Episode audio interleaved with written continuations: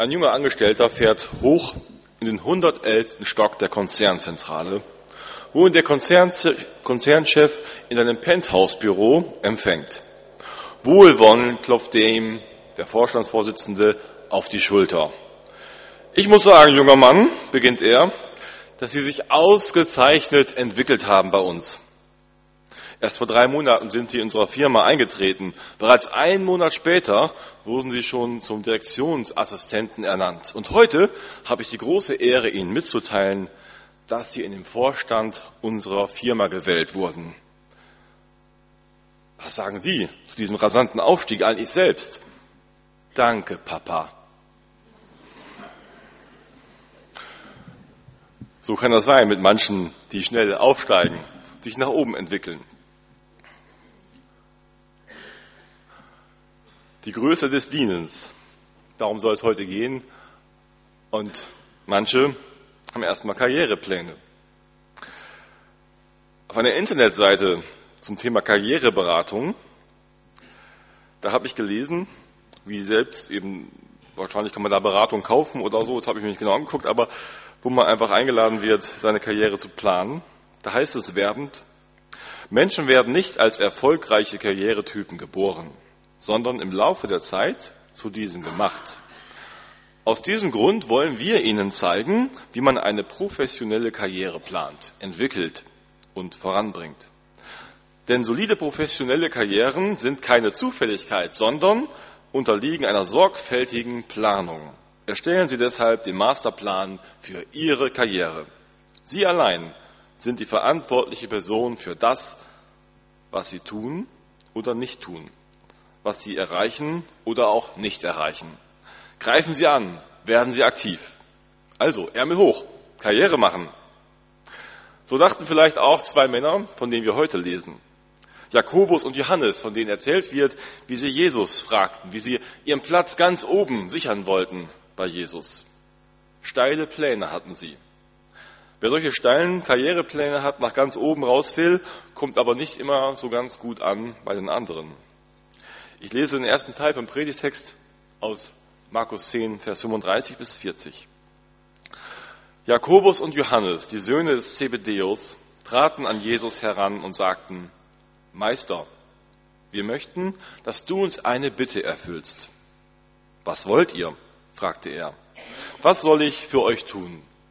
Sie antworteten, wir möchten, dass du uns in deiner Herrlichkeit neben dir sitzen lässt. Den einen an deiner rechten Seite und den anderen an deiner linken Seite. Ihr wisst nicht, was ihr da bittet, entgegnete Jesus. Könnt ihr den bitteren Kelch trinken, den ich trinken werde, und die Taufe empfangen, mit der ich getauft werden muss? Das können wir, erklärten sie. Da sagte Jesus zu ihnen, den Kelch, den ich trinke, werdet ihr zwar auch trinken, und die Taufe, mit der ich getauft werde, werdet ihr auch empfangen. Aber darüber zu verfügen, wer an meiner rechten und an meiner linken Seite sitzen wird, das steht mir nicht zu. Wer dort sitzen wird, das ist von Gott bestimmt. Ganz harmlos kommen die beiden zu Jesus mit einer Bitte. Sie sagen gar nicht erst, worum es geht, so, ähm, ne? Einfach nur so, wir möchten, dass du uns eine Bitte erfüllst, Jesus. Ganz harmlos. Es könnte ja auch irgendwas Einfaches sein, womit Jünger vielleicht auch mal so zu Jesus gekommen sind. Vielleicht die Bitte um eine Heilung für einen Verwandten oder es gibt finanzielle Probleme irgendwo in der Familie oder ein Verständnisproblem. Jesus, was du letztens erzählt hast bei der Predigt, das haben wir nicht ganz verstanden. Kannst du uns das nochmal erklären? Aber nein, sie haben eine ganz, ganz andere Bitte. Das sagen sie nur nicht so direkt. Und Jesus sagt auch nicht gleich, ich erfülle euch eure Bitte, sondern er will erstmal wissen, was wollt ihr? Und dann fallen sie aber mit der Tür ins Haus und sagen es so ganz direkt. Ohne Umschweife sprechen sie aus, wir wollen neben dir sitzen in deiner Herrlichkeit. Also, wenn du wieder oben bist, im Himmel in deiner Herrlichkeit, würden wir gerne rechts und links von dir sitzen. Wir möchten in der Chefetage ganz oben sitzen. Büro direkt neben dem Chef. Nicht als Sekretärin, sondern als Führungskraft. Ganz schön forscht, die beiden. Und dann ist nochmal der Zeitpunkt besonders interessant, wann sie diese Frage gestellt haben. Jesus hat seinen Jüngern dreimal erzählt, dass er gefangen genommen wird, zum Tode verurteilt und sterben wird. Und dann auferstehen wird nach drei Tagen. Dreimal wird das berichtet und sie sind vor den Toren Jerusalem. Sie wissen, sie ziehen jetzt nach Jerusalem ein. Und Jesus hat gerade noch einmal, in dem Moment vorher, ihnen gesagt, dass er sterben wird und auferstehen wird. Gerade eben noch darüber gesprochen, dann kommen sie mit dieser Bitte. Wenn du in deiner Herrlichkeit bist, dann würden wir gerne rechts und links sitzen. Und jetzt wollen sie nochmal vielleicht auf den letzten Drücker nochmal vor dem Leidensweg nochmal klären, ihre Position sichern. Dann wollen wir in dem künftigen Reich ganz oben dabei sein, ganz in deiner Nähe. Ich frage mich, haben die beiden nicht kapiert, wovon Jesus da gesprochen hat? Er hat ja nicht nur erzählt, ich bin in der Herrlichkeit und dann werde ich hoch erhoben in Jerusalem irgendwie, sondern er hat auch von seinem Leiden gesprochen, dass er gefangen genommen wird, dass er verurteilt wird, dass er sterben wird. Und die beiden, die überspringen das Kreuz einfach und machen einfach in der Herrlichkeit weiter. Die sind gleich beim Comeback sozusagen, gleich bei Ostern. Das Teil des Leidens, das übergehen sie. Als würde das alles gar nicht so wichtig sein und würde sie das gar nicht so interessieren. Auf mich wirkt das ärgerlich, unverschämt, übermütig. Was sind die dumm oder sind die frech, dass sie so direkt einfach fragen? Ich kann mich ganz schön ärgern über solche Leute. Leute, die sich vordrängen wollen, hervortun, besondere Plätze für sich beanspruchen, einfach so. Leute, die vielleicht in der Warteschlange sich auch vordrängeln, an der Kasse oder am Fleischtresen. Leute, die bei der Stellenbesetzung vielleicht in einem Betrieb sich einfach vordrängen vor die anderen und sagen, ich bin doch viel wichtiger, ich möchte jetzt bei der Beförderung bedacht werden. Leute, die sich irgendwie vordrängen. Ich ärgere mich darüber und ich kann mir vorstellen, dass der eine oder andere Ähnliches von uns empfindet, wenn wir auf die beiden so gucken hier. Was nehmen die sich eigentlich heraus? Wenn wir mal gucken, Jakobus und Johannes, was waren das eigentlich für zwei? Jakobus und Johannes gehörten beide zu den ersten Jüngern Jesu. Die ersten, die ihm nachgegangen sind. Da waren sie mit bei. Und sie gehörten zu den zwölf, zu den zwölf Jüngern, die Jesus immer ganz nah waren. Jesus hatte ja viele Jünger, die ihm nachfolgten, die an ihn glaubten, ihm nachgingen, aber zwölf davon durften besonders in seiner Nähe sein, durften besonders lernen von ihm, dabei sein. Diese zwölf oder dann elf, nachdem Judas ihn verraten hatte, elf von diesen zwölf durften später mit die Gemeinde leiten, sollten leitende Posten haben in der ersten Gemeinde in Jerusalem. Und dazu gehörten Jakobus und Johannes, welche von den ersten waren es damals.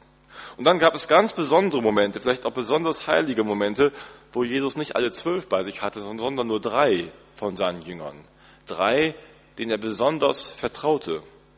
Das waren Petrus und Jakobus und Johannes. Auch die waren Jesus schon besonders nah sonst. Die zwei standen also Jesus schon sehr nahe. Und später in der Gemeinde in Jerusalem, nachdem Jesus aufgestanden ist und auferstanden und Pfingsten dann war, dann ist die Gemeinde entstanden, eine große Gemeinde mit tausenden Leuten und die wichtigsten Leitfiguren waren Petrus, Jakobus und Johannes. Das waren die Leiter dieser Gemeinde. Paulus spricht auch mal von ihnen als die drei Säulen der Gemeinde in Jerusalem. Aber sie wurden auch die Söhne des Zebedeus genannt, die Donnersöhne, die, die forsch herangehen, vielleicht auch im Charakter damit beschrieben wissen. Jesus nannte sie die Söhne des Zebedeus, ihr Donnersöhne. Ihr seid so voller Eifer und manchmal auch voller Übereifer. Lauft ihr einfach über. Da geht's durch mit euch. Was treibt diese zwei Leute wohl, Jakobus und Johannes, dazu, so forsch an Jesus heranzutreten und um diesen besonderen Posten zu bitten? Vielleicht ist es ja einfach die Sehnsucht. Sehnsucht, ganz nah an Jesus zu sein. Weil sie einfach seine Nähe wollen. Und wenn sie rechts und links von ihm sitzen, dann sind sie ihm dann auch ganz, ganz nahe. Vielleicht ist es einfach das.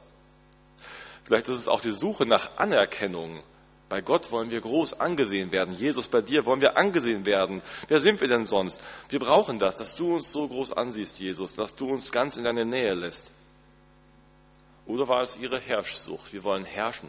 Wir wollen was zu sagen haben mit dir. Du bist doch der Sohn Gottes und wenn du in der Herrlichkeit bist, dann wollen wir auch ein bisschen was zu sagen haben. Dann wollen wir uns auch ein bisschen dienen lassen und sagen, wo es lang geht. Oder haben sie gedacht, naja, Probleme lösen, was du dann so alles machen musst, deine Herrlichkeit, das können wir auch. Retten, helfen. Wenn es Probleme gibt, sind wir dabei. Wir können helfen, wir können uns einsetzen. Und solche Leute wie uns, die kannst du wirklich gebrauchen, Jesus. Jesus, wir sind echt toll. Als er sie fragt, ob sie den Kelch trinken können und die Taufe nehmen können, da sagen sie, ja, wir können das, das können wir, eindeutig. Yes, we can. Kein Problem für uns. Wir sind überzeugt von uns. Vielleicht ein bisschen zu überzeugt. Wir kriegen das hin. Ich denke so wie an Petrus, als er auf Jesus zuging auf dem Wasser und sagte, ich komme dir entgegen auf dem Wasser, voller Überzeugung. Und dann kamen die Wellen und mit einmal bekam es mit der Angst zu tun. So sind wir Menschen manchmal, dass wir denken, ah, wir kriegen das schon hin. Jesus, wir können das. Und dann, dann kann es plötzlich Situationen geben, wo wir merken, so einfach können wir das doch nicht. Naja, und vielleicht war es auch sonst einfach ihr Bild, ihr Selbstbild, dass wie sie da dachten, ich bin, wir sind Leute, die vielleicht eine besondere geistliche Reife haben, dass wir die Richtigen sind, in deiner Nähe zu sitzen, weil wir wirklich schon verstanden haben, wer du eigentlich bist, weil wir gute Nachfolger sind, weil wir vielleicht auch in unserer Dienstbereitschaft uns besonders hervortun, auch sonst und voller Demut sind, Jesus. Und dann merkt man schon, vielleicht beißt sich das dann irgendwie, dass sie jetzt darum bitten, dass sie ganz vorne sitzen. Ich glaube, das ist es nicht. Die geistliche Reife war es vielleicht an der Stelle zumindest noch nicht. Naja, und so reden sie mit Jesus und würden ihn bitten, aber Jesus sagt ihnen, ich entscheide es eh nicht, das macht der Vater im Himmel. Er entscheidet dann, wer zu Rechten sitzt. So hört das Gespräch erstmal auf und dann, das übernehmen wir jetzt mal genau, die wollten hoch hinaus und dann kommen die Jünger dazu. Die Jünger haben das mitgekriegt. Die beiden wollen sich wieder hervortun. Die sind bei Jesus und bitten Sachen, das ist ja unglaublich. Und der Ärger kommt auf in ihnen. Und dann machen wir weiter. Ich lese die Verse 41 bis 45. Die übrigen zehn Jünger hatten dem Gespräch zugehört und ärgerten sich über Jakobus und Johannes. Da rief Jesus sie alle zusammen und sagte, ihr wisst, dass die, die als Herrscher über die Völker betrachtet werden, sich als ihre Herren aufführen und dass die Völker die Macht der Großen zu spüren bekommen. Bei euch ist es nicht so. Im Gegenteil, Wer unter euch groß werden will, soll den anderen dienen. Wer unter euch der Erste sein will, soll zum Dienst an allen bereit sein. Denn auch der Menschensohn ist nicht gekommen, um sich dienen zu lassen, sondern um zu dienen und sein Leben als Lösegeld für viele hinzugeben. Die anderen Jünger haben irgendwie Wind bekommen von dem Gespräch. Vielleicht haben sie gelauscht oder das zufällig mitbekommen. Sie haben es gehört und sie haben sich geärgert. Ich kann mir gut vorstellen, dass sie sich aufgeregt haben darüber, kann das verstehen. So wie ich mich vielleicht auch ärgere über Leute, die so hervortun wollen.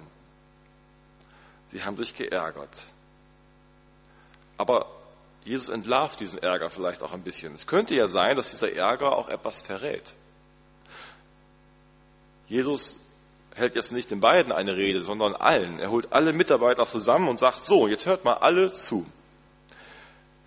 Der Ärger verrät vielleicht, dass die Jünger ja auch gerne ganz oben wären, ja auch gerne angesehen wären bei Jesus. Und warum gerade die beiden? Wir sind doch auch wichtig. Vielleicht ist da Neid, Eifersucht, die Angst, zu kurz zu kommen bei Jesus, auch bei ihnen. Vielleicht wollen sie auch ein bisschen herrschen. Vielleicht ist es bei mir auch so, bei uns, dass wir uns nur ärgern, weil wir selbst eigentlich diesen Wunsch innen drin ja auch irgendwie haben. Man kann natürlich auch andersherum argumentieren und sagen, naja, wer sich über sowas überhaupt nicht aufricht, ist ja auch nicht normal. Der denkt sich dann womöglich, naja, wieso, morgen wäre ich auch gegangen, ist doch ganz normal, dass man Jesus mal fragt, dass man solche Bestrebungen hat. Wie auch immer, ich glaube, Jesus wusste, das ist echt ein Thema unter meinen, meinen Jungs hier. Da muss ich mich drum kümmern, da muss ich mal was zu sagen. Es betrifft, es betrifft die zwölf Jünger und ich glaube, es betrifft auch uns. Es wäre ziemlich fatal zu glauben, ach, Macht, unter Christen spielt das keine Rolle. Von dem Papst haben wir eben gehört, damals Barbarossa. Auch Päpste, auch andere Menschen in der Kirche haben sich immer wieder zu hoch aufs Ross gesetzt und sind nicht heruntergekommen. Immer wieder Ambitionen in der Kirche zu sehen gewesen, wo Menschen nach Herrschaft und Macht gestrebt haben, nach Ansehen und andere sollten sich vor ihn beugen. Das gibt's unter Christen. Das gibt's auch unter uns, ganz sicher. Bei der Vorbereitung bin ich auf ein Zitat gestoßen. Da heißt es, Macht löst im Gehirn dasselbe aus wie Sex. Ich weiß nicht, ob das so stimmt, aber es löst was aus, auf jeden Fall. Macht ist für viele sexy, Macht ist etwas, wo viele sagen, das brauche ich, das macht was mit mir, das macht mich zufrieden. Aber ob es das am Ende wirklich ist, Macht ist letztendlich oder kann es werden auch nur eine Versuchung, eine große Versuchung dann für manch einen. Eine Versuchung, die uns zur Sünde bringt und uns schuldig werden lässt. Über das Thema Versuchung im Bereich Sex wird ja viel gesprochen, bei Macht vielleicht weniger, weil das weniger zu greifen ist. Macht ist ja auch nichts Schlechtes. Es braucht auch Leute, die entscheiden und die oben stehen und Dinge leiten und führen. Macht kann man nicht so gut greifen. Gott möchte Menschen ja auch Macht und Verantwortung übertragen. Macht an sich ist ja auch was Gutes. Wir brauchen Leute, die Macht übernehmen, die etwas machen und leiten und führen. Macht ist an sich nichts Schlechtes, genauso wie Sexualität eine Erfindung Gottes ist, was Wunderbares ist. Die Frage ist nur, wie wir am Ende damit umgehen. Und ich glaube, mit der Macht kann es auf ganz unterschiedliche Weise auch schiefgehen unter uns. Manchmal gibt es die Machtverweigerer. Menschen, Leute, die sagen, ich will hier nicht leiten, ich möchte das gar nicht übernehmen, alles die Verantwortung. Man sagt oft in Jugendkreisen und in Gemeinschaften, dann gibt es keinen, der den Vorsitz übernimmt, keiner, der wirklich einen Kreis leiten will und sagt, ich setze mir den Hut auf, ich übernehme hier die Verantwortung. Leute, die sagen, die Macht möchte ich hier gar nicht haben. Machtverweigerer, ich will keine Verantwortung. Wir brauchen aber Leute, die auch Macht übernehmen, die bereit sind, in Verantwortung zu sagen, ich übernehme Verantwortung. Und dann gibt es den Machtmissbrauch, Menschen, die dann Macht übernehmen vielleicht und sagen, und wehe, einer hört nicht auf das, wie ich es sage. Wie ich es sage, so muss es laufen. Oder dann sogar die Macht für sich ganz persönlich ausnutzen. Nicht nur ihre eigene Meinung durchsetzen wollen, sondern die Interessen, die eigenen Interessen und die von nahen Leuten, die einem vielleicht sehr nahestehen in Familie oder anders nahestehen und wo man sagt, für die Interessen will ich eintreten und andere werden nicht mehr gesehen, wo Macht missbraucht wird. Und dann gibt es andere Machtspiele, da gibt es solche heimlichen Leiter, wo keiner vielleicht offiziell die Verantwortung übernimmt, aber eigentlich in jedem Kreis gibt es immer einen, der leitet. Vielleicht ist kein Leiter dann da, aber einer übernimmt irgendwann setzt sich den Hut auf. Das passiert meistens. Das sind ganz typische Gruppenprozesse. Und dann gibt es manchmal heimliche Leiter, die, die wirklich leiten. Vielleicht ist es gar nicht so bewusst, aber sie üben Macht aus in besonderer Weise und übernehmen dabei aber keine Verantwortung. Dann sagen sie eigentlich, wo es lang geht, setzen Dinge durch in ihrer Macht, die sie haben, doch in der Gruppe, auch wenn sie offiziell keine Macht übernommen haben. Und wenn was schief läuft, wenn was anders läuft, dann können Sie fröhlich sagen, ich habe hier ja nichts zu sagen. Es war ja eure Entscheidung, dass wir das jetzt so gemacht haben. Auch da kann ganz schön was schiefgehen. Oder es ist ein Nicht-Anerkennen der Bevollmächtigten. Wenn Menschen zu Leitern gewählt werden und es wird nicht anerkannt und er wird von hinten herum versucht, irgendetwas zu ändern und zu machen, Intrigen gesponnen oder einfach sich verweigert. Naja, sollen die man sagen, sollen die man entscheiden? Ich mache eh was ich will. Ein paar Beispiele, wie wir mit Macht vielleicht umgehen, egal ob wir jetzt bei den Mächtigen, bei den Leitern sitzen oder bei denen, die vielleicht nicht so viel Macht übertragen bekommen, aber doch ihre eigenen Machtspiele spielen. Wie ist das mit uns, mit dir, mir? Wo suchen wir Macht? Auf welche Art und Weise suchen wir Macht? Suchen wir Macht, um uns hervorzutun, um uns dienen zu lassen, um vielleicht Anerkennung zu finden bei anderen? ja, ich bin wer, um groß zu sein?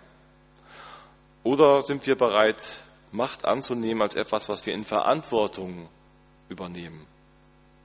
In Verantwortung vor Gott und den anderen. Dass wir in der uns anvertrauten Macht den anderen dienen, für andere da sind, Macht nicht missbrauchen. Macht macht etwas mit uns, und es ist gut, sich immer wieder darüber Gedanken zu machen. sich selbst zu reflektieren. Wo übe ich Macht aus und wie tue ich das? Jesus lenkt den Blick auf die Herrscher der Welt. Er sagt, guckt mal euch die Herrscher in der Welt an. Die zumindest, von denen man meint, die wären die Herrscher, sagt er so. Die, die als Herrscher betrachtet werden, die sich als Herrscher auf oder als Herren aufführen. Also da steckt so ein bisschen Ironie bei ihm vielleicht drin, wo er sagt, na ja, das sind die Herrscher, die tun hier so, aber eigentlich haben sie ja nicht wirklich was zu sagen, denn der Herr ist Gott selbst. Mal so ein paar mächtige Leute aus unserer Zeit hier mit reingenommen. Menschen, die Macht haben auf ihre Weise jeder. Die Herrscher, die herrschen, weil sie Gewalt bekommen haben, weil sie Macht bekommen haben auf welche Weise auch immer. Und diese Gewalt können sie nutzen oder auch ausnutzen gegen andere und missbrauchen für eigene Zwecke. Ich weiß nicht, ob Jesus besondere Herrscher vor Augen hatte, den römischen Kaiser, den Statthalter oder König Herodes oder andere. Aber ich glaube, in jedem Fall kann man nicht alle Herrscher natürlich in einen Topf werfen. Es ist ja ein Unterschied zwischen Obama, Putin oder Merkel. Alle Mächtigen und Herrscher sind ja nicht über einen Kamm zu scheren. Und doch haben alle eben die Möglichkeit, die Nacht auszunutzen. Und wir erleben das. Wollen Macht ausnutzen oder wollen durch ihre Macht die eigene Position sichern. Und gerade das ist so ein ganz empfindliches Ding, wenn man die eigene Position sichern will, wie Jakobus und Johannes auch. Die wollten ihre Position sichern. Und so wollen Mächtige dranbleiben, oben bleiben. Dann wird eben mal ein anderes Unternehmen geschluckt, um mächtig zu bleiben, damit der andere nicht zu groß wird oder Leute entlassen oder gefeuert, die sonst zu groß werden neben einem. Alle Mächtigen haben die Möglichkeit, ihre Macht auszuspielen. Vielleicht erleben wir das auch im Kleinen, im Alltag, wenn wir einem Beamten ausgeliefert sind, wo wir merken, oh, das kann ich nichts machen. Es ist jetzt seine Entscheidung, wie er es auslegt und wie er es macht mit mir. Oder es ist der Abteilungsleiter im Betrieb, der entscheidet über die nächste Beförderung, wer wird es jetzt sein. Wir sind ihm ausgeliefert, der Gunst von dem. Oder der Gunst des Lehrers ausgeliefert sein. Das ist für Kinder manchmal auch schon ganz schön zu spüren, wie Lehrer ihre Macht die anderen spüren lassen können, die, die ihnen untergeben sind. Manchmal gibt es da welche, die missbrauchen auf jeden Fall ihre Macht. Die genießen es, andere ihre Macht spüren zu lassen. Und manchmal sind wir selbst vielleicht auch solche Menschen in der Welt, weil wir auch schuldig werden so lassen wir gern uns vielleicht bitten vom anderen. Wenn er mich so richtig gebeten hat und gesagt hat, ich würde mir so wünschen, dass du mir das gibst, bitte hilf mir da doch mal. Kannst du nicht doch ein bisschen Zeit aufbringen? Und wenn er mich lang genug gebeten hat, dann beuge ich mich herunter und sage, gut, jetzt helfe ich dir. Dann nehme ich mir die Zeit. Oder da bringt einer gerne etwas Druck in die Diskussion hinein und sagt womöglich, dann müsst ihr es halt alleine machen, wenn ihr es so macht, dann mache ich nicht mehr mit. Auch eine Form von Macht die man ausdrückt damit.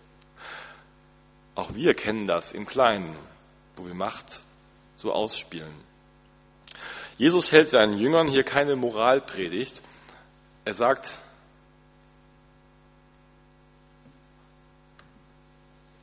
ganz nüchtern, bei den Leuten, bei den Herrschern in der Welt ist es so. Die nutzen ihre Macht, um die eigene Position zu sichern.